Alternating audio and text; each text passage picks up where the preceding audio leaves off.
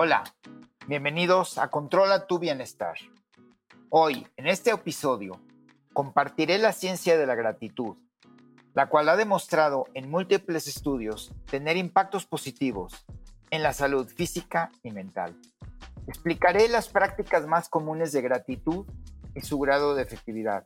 Los elementos clave son prácticas de gratitud altamente efectivas, incluyendo la necesidad esencial de tener una narrativa. 2. Recibir o percibir gratitud en vez de solamente darla. Y el rol que la teoría mental juega en este contexto. Explicaremos también cómo los mecanismos de los circuitos neurales reducen el miedo y la ansiedad e incrementan la motivación, disminuyendo los químicos que ocasionan inflamación cuando una narrativa basada en gratitud los dispara. Aprenderás un protocolo simple, pero altamente efectivo.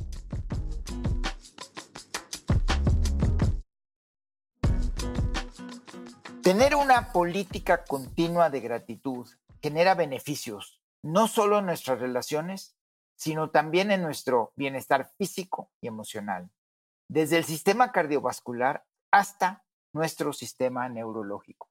¿Qué significa una práctica de gratitud efectiva?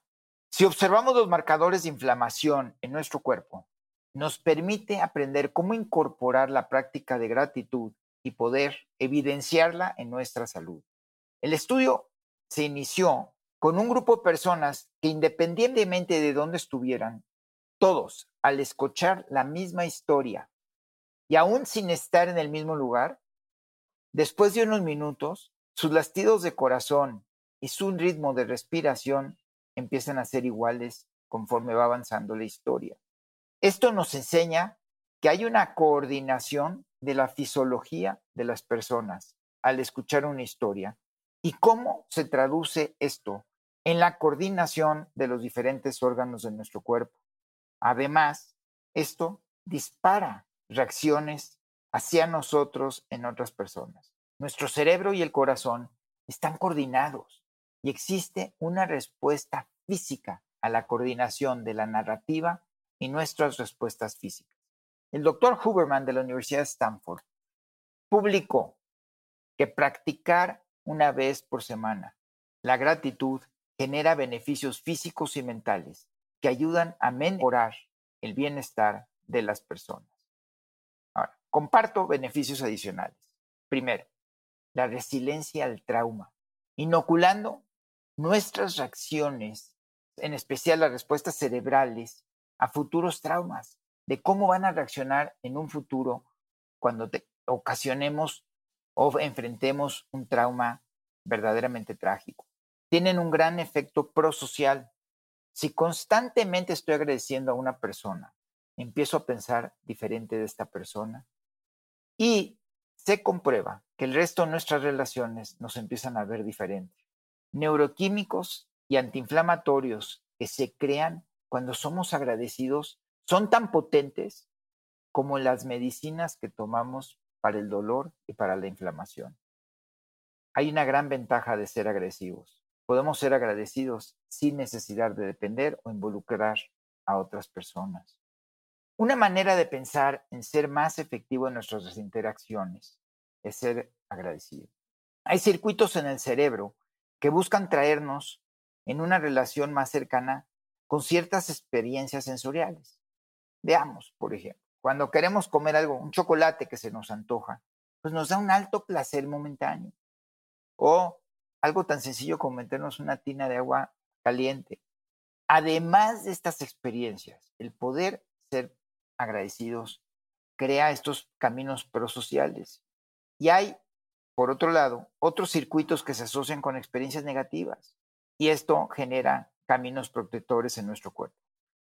Freud, que basó muchos comentarios y se le puede decir uno de los originales de la psicología del positivismo, habla que nuestras posibilidades de alegrarnos están limitadas por nuestra constitución. O sea, nosotros estamos de alguna manera hechos a que es más fácil en nuestro cuerpo sentir tristeza y estrés que experimentar alegría. Sentir amenazas, saber que nuestro cuerpo está destinado a decaer tenemos la creencia que conforme pasa el tiempo, nuestro cuerpo se devalúa más.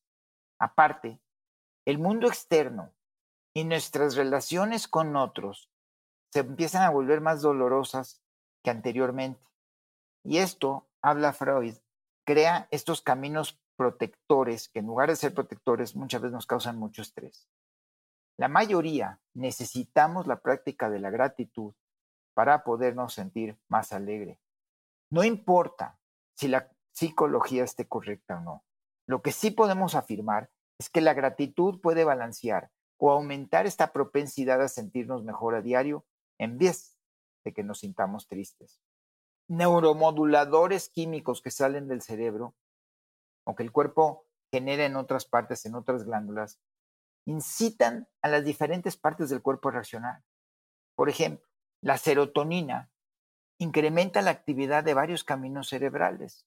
Podemos atribuirlo al doctor Antonio Demasio, que fue el primer científico que realmente investigó los beneficios de la gratitud. Cuando experimentamos gratitud, se activan varios circuitos en nuestra fronteza mental, sobre todo en la corteza frontal, y estos van escalando, lo que nos incita a querer más sentimientos de este tipo. Y estas partes del cerebro se involucran principalmente en planeación y en análisis profundo. O sea, en pocas palabras, el sentirnos nosotros positivos y agradecidos nos permiten tener una mente más abierta para planear o para tener un análisis profundo. La gratitud es un estado mental que prende el switch de la corteza frontal media y lo pone en un contexto que tu experiencia positiva crea beneficios físicos y mentales. Ahora, enlistar las cosas por las que estamos agradecidos potencializa nuestra gratitud, es cierto. Hemos escuchado a muchos conferencistas que dicen, haz un diario de lo mejor que te pasó en el día y revísalo todas las noches. Es muy bueno hacer eso, pero no significa que sea lo más potente. Y esto es a raíz del estudio que el doctor Demasio publicó, nos comparte lo siguiente. La manera más fuerte de potencializar es recibir gratitud. Cuando algo nos da de verdaderamente las gracias, hay una activación mucho más fuerte de la actividad neural en la corteza media frontal de nuestro cerebro. ¿Cómo midieron esto? Hicieron un experimento muy sencillo. Varias personas que trabajaban en un departamento dentro de una organización los pusieron a leer en público una carta de agradecimiento sobre uno de los presentes y les midieron su actividad neural, demostrando que este acto de escuchar gratitud sobre nuestros compañeros y en especial ellos activó mucho más fuerte la actividad neural de la corteza media frontal que otro tipo de actividades, el que uno mismo escriba sus gracias o su gratitud. Así que si eres alguien que constantemente escribe notas de agradecimiento, estás teniendo una forma de potencializar la energía de los demás. Y por eso mismo tú te deberías de sentir agradecido. Pero para poder crear esa sensibilidad de gratitud en nosotros, y es aquí en donde el doctor Demasio nos explica que más que nosotros dar las gracias, debemos ver la manera de que sentamos o probemos esa sensibilidad de gratitud en nosotros de los demás. Utilizaron resonancias magnéticas del cerebro para ver otras partes del cerebro que se activan. Ahora, en vez de expresar gratitud, los hicieron ver historias de gente, en este caso sobrevivientes del holocausto, contando sus historias de cómo sobrevivieron y agradecieron a las personas que en el camino los ayudaron a sobrevivir. Lo importante es saber que historias de otras personas, recibiendo las gracias, al escuchar estas historias, la descripción de cómo fueron ayudadas y ver estas historias tan poderosas, nos hicieron a los estudiados hacer empatizar con las personas que recibían ayuda en la historia y nuestras neuronas cambiaron la filosofía de las personas escuchando, activando esta corteza media frontal. Para verdaderamente activar estos circuitos neurales, tenemos que simpaticar. Para activar verdaderamente estos circuitos neurales, nos hace falta simpatizar con las personas que reciben las gracias. La teoría de la mente o Theory of the Mind, publicada por el Dr. Cohen en la Universidad de Oxford, nos dice que la capacidad de experimentar los sentimientos de otros en nuestra mente, exclusivamente viendo un video, nos ayuda a realizar cómo el contexto de la historia que está pasando nos estimula, poniéndonos en un estado mental similar al de la persona a la que estamos viendo. ¿Cómo activar la mejor práctica de gratitud? No es estar esperando a recibir las gracias. Esto, por un lado, es muy impráctico. Tenemos que sentir una experiencia real de otra persona sintiendo gratitud, pero tiene que ser una historia que nos inspire y cuando la adoptamos, nos permite desarrollar esta capacidad de estimular la fronteza cortal de nuestro cerebro. Creo que todos, o es muy común, hay un video que fue viral sobre un niño con síndrome de Down que jugaba béisbol y en un torneo fue el último jugador, lo pusieron al bat y tanto el equipo contrario como el equipo sueño lo dejaron batear, lo dejaron que anotara la carrera que significaba la carrera del gane.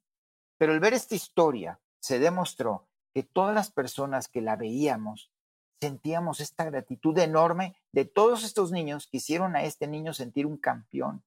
Bueno, algo tan sencillo como eso, es simplemente el podernos nosotros referir a esta historia constantemente, nos va a enseñar a desarrollar este músculo de la gratitud. Tenemos que sentir que sea una experiencia real, aunque sea el de otra persona, pero que sea una historia que nos inspire. Ahora, esto no significa que nada más desarrollamos un protocolo de estar viendo videos en Facebook o en Internet.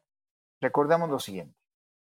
Si alguien se sintió muy agradecido por algo que tú hiciste por esa persona, hay que imaginar la experiencia emocional del que está recibiendo la ayuda. Ahora, no necesariamente tiene que resemblar nuestra idea, pero tenemos que buscar historias que sean particularmente significativas para nosotros y poder definir, uno, cuál fue el problema, dos, en qué consistió la ayuda y tercero, qué efecto tuvo en ti como persona que te impactó emocionalmente. De esta manera, tus circuitos neurales se van a reactivar cada vez que pienses en ese ejercicio y aumenta la neuroplasticidad de nuestro cerebro y la gratitud se activa de inmediato. ¿qué hace la historia por nuestra fisiología? Entendamos físicamente cómo nos va a afectar. Primero, nos va a cambiar el ritmo cardíaco, lo va a disminuir, va a cambiar nuestra respiración, Escuchar la historia causa el mismo ritmo en diferentes personas, independientemente cuando le estén escuchando, si le están escuchando todas juntas o independientemente una de otra. Tener una historia a la que regreses de vez en cuando puede crear un cambio percibible en nuestros ritmos cardíacos y nuestra respiración. Y esto nos permite tener un estado físico que es reproducible o repetitivo. Y así, cuando necesitemos estar en estado de alegría o de calma, podemos regresar a esta historia para activar, para activar esas emociones que nos causó la historia la primera vez que la escuchamos y poder utilizarla constantemente y repetitivamente.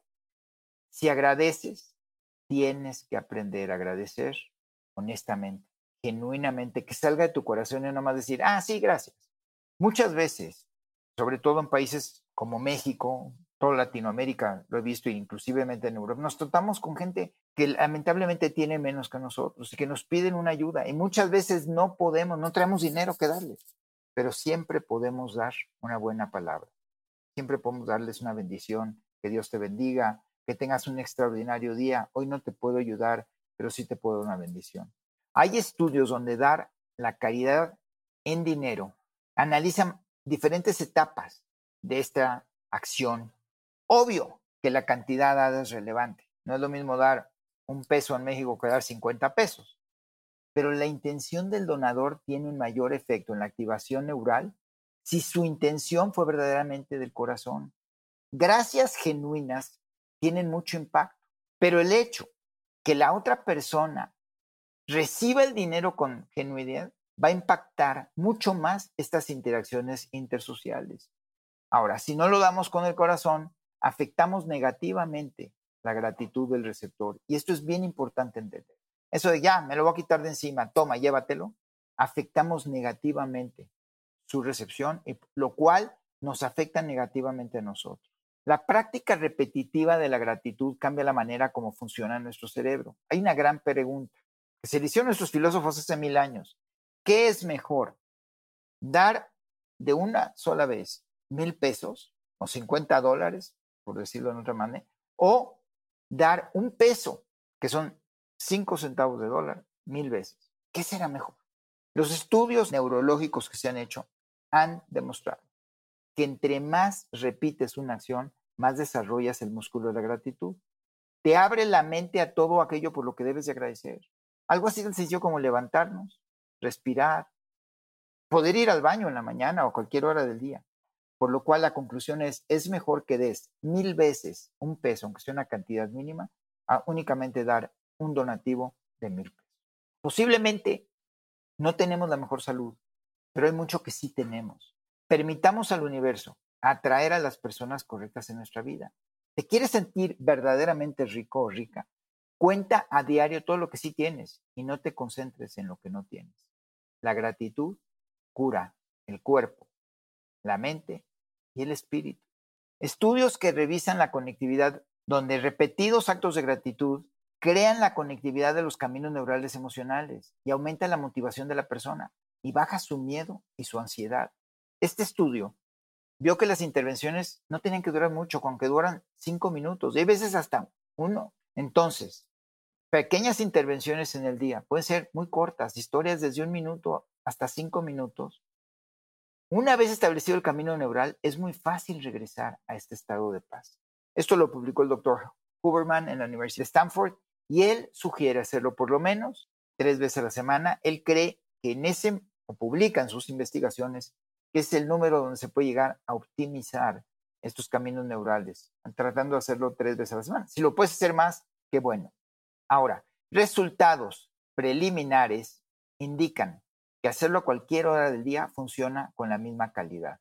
La corteza anterior del cerebro es la que se activa con la empatía, sentir lo que los demás sienten. Hemos hablado sobre caminos neurales, sobre la respiración y el ritmo cardíaco. El doctor Hasley publicó que reduciendo la activación de la amígdala TNF-alfa y de la enzima o citoquina IL6, estas citoquinas son inflamatorias y son soltadas por las células cuando estamos en estrés en un estado de miedo o de ansiedad. Y aunque cuando estamos en peligro son necesarios, el ejercicio de la gratitud demostró que estas dos citoquinas se reducen significativamente, disminuyendo la inflamación en el cuerpo y regresando a la calma. Pero lo más relevante de esta investigación fue que la activación fue inmediata, simplemente haciendo un ejercicio de gratitud. La práctica de la gratitud es algo que se investiga desde hace más de mil años. No tiene barreras de entrada. Tiene que ser basado en una narrativa, en una historia. Y esta historia puede ser de un tercero recibiendo gratitud mientras sea inspirada ahora para nosotros. No es necesario tampoco repetir o recitar toda la historia, solo enfocarnos en lo relevante, saber qué es la historia y qué fue lo que causó la gratitud. La historia también puede ser de alguna vez que nosotros recibimos agradecimiento genuino, activando una genuina relación entre lo que la ocasiona y quien recibe la ayuda. Así que si hoy lo que tú buscas es mejorar física y emocionalmente, comienza siendo y recibiendo las gracias. Gracias y controla tu bienestar siendo agradecido.